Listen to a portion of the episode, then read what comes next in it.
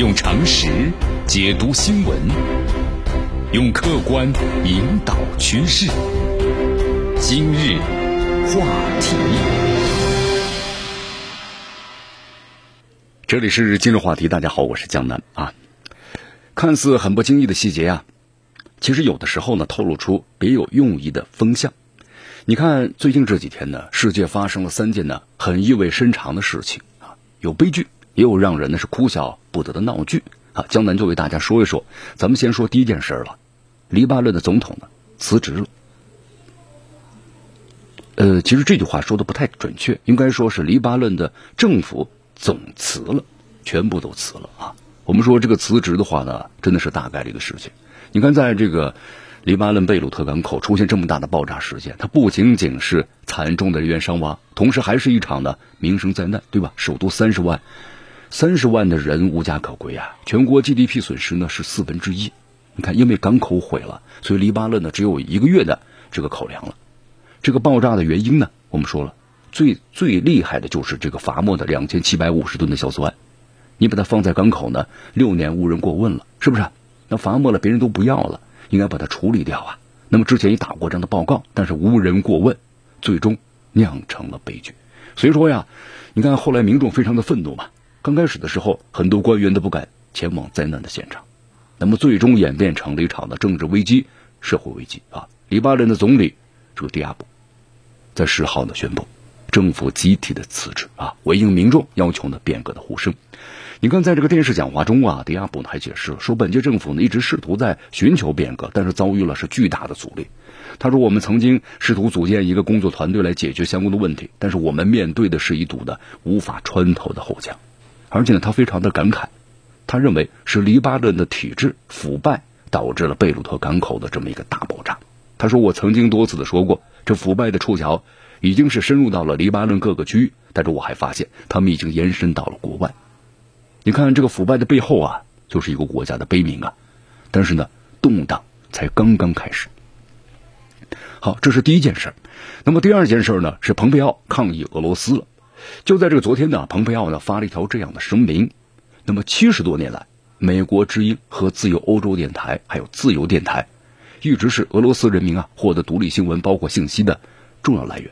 那么这个法令呢，将施加新的就是繁重的要求，进一步的抑制自由欧洲电台、自由电台还有美国之音在俄罗斯境内啊运营的能力。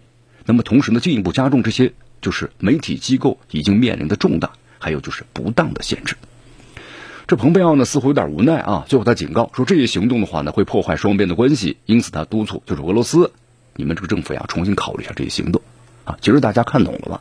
有点这个懵，是不是？有点懵啊。江南想给大家呢回顾一下这个事情的来龙去脉啊。在一七年十一月的时候啊，美国当时的先发制人把这个今日俄罗斯定为是外国代理人，就说你这个媒体的话呢根本就不是一个媒体了，自由自在的媒体了，完全就是代言人了。一个月之后啊，俄罗斯针锋相对，也把这个美国之音和自由欧洲电台、自由电台定义为是外国代理人。那么这个后果是什么呢？按照俄罗斯的法律啊，如果定义为这个外国代理的媒体，那就必须要注册登记之外，还要公开呢其财政的相关状况。那么俄罗斯有关部门呢才有权对其活动啊进行全面的了解。那么应该是俄罗斯采取了新的行动，所以说这个蓬佩奥呢肯定坐不住了。其实挺有意思啊，蓬佩奥当时就督促，就说俄罗斯政府呀，你要重新考虑一下嘛。俄罗斯，你重新考虑一下嘛。好，重新考虑一下嘛，能行吗？啊，好，这第三第二件事啊。那么第三件事，特朗普突然被特工带走了。哈，刚才我们在资讯早早报节目当中也谈到了这件事啊，很戏剧性的一幕。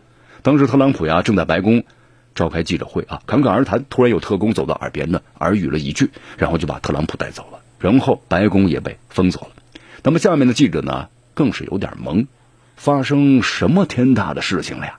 过了半晌之后呢，又回来特朗普这样解释说，刚刚发生了枪击，嫌犯带有武器，那么特工最后呢开枪把他给击中了。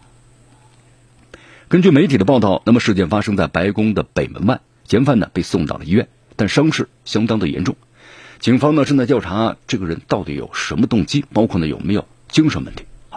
幸亏这次是发生在白宫啊！如果发生在克林姆林宫的话，不知道会怎么炒作了。但是白宫真是什么事情都会发生，大家还记得吧？前不久，对不对？大批的示威者呢，夜里包围了白宫，特朗普呢被紧急带入了地下掩体，然后呢，荣获了一个网络的新花名，那就是“地堡老男孩”，是吧？那么现在又在记者的中间呢，目光之中，众目睽睽之下被特工紧急带走。那么后来记者询问特朗普：“你是不是被这个事件的震撼了？”啊，特朗普反问：“哦，我不知道，我看起来很紧张吗？”这我们都知道，现在这个大千世界啊，无奇不有啊。刚才为大家介绍的这三件事之外呢，其实最近世界还发生了很多很多的大事，是吧？你看中美咱们最近的博弈，咱们就不再多说了。美国对中国的科技打压，最终呢也是连带了美国的股市，是吧？你看看昨天美国的科技股中盘呢，盘中是一度的重挫，最终又回来了，但是那道声威确实够销魂呐。还有就是美国和德国呢又干架了。针对美国制裁这个北溪二号的管道，德国呢也没有熊，是不是？昨天德国外长就说了嘛，他亲自打电话给蓬佩奥，那么对一些美国人干涉德国内政非常的不满意。那么另外呢，出人意料的是，尽管普京表示啊不稀罕去参加这个七国峰会，但在昨天的这个记者会上，特朗普还说了，我还是要邀请普京来的，因为他是重要的一部分。那么七国峰会呢，还是要推迟，普京还要邀请，念念不忘啊。有意思吧？真的很有意思。所以咱们这个世界啊，我们感觉有太多的天灾人祸、屈辱和仇恨，对吧？忠诚和背叛，荒唐和现实，还有呢让人哭笑不得的细节啊。怎么说呢？来，江南最后为大家呢总结一下啊。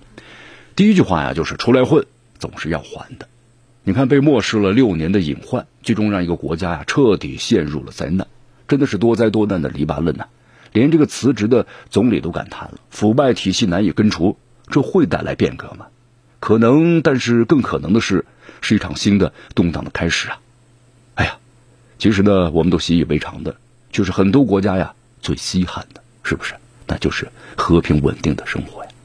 好，第二啊，世界风向啊正在悄悄的改变，对不对？你感觉这个老大呢，好像确实不太像老大了，因为很简单，长久能够当老大的，一是靠硬实力啊，第二靠软实力。不管哪个国家，做好家务事是最重要的。自己做的一团糟，在白宫都要进地堡，开个记者会到闪人，难怪呢，其他小兄弟都另眼先看了。人心散了，那这队伍真的不好带了。好，第三啊，新的表演正在越来越精彩。你看这个欧美的博弈，对吧？中国和美国的斗争，还有这个俄罗斯和美国的种种种种，都太有内涵了。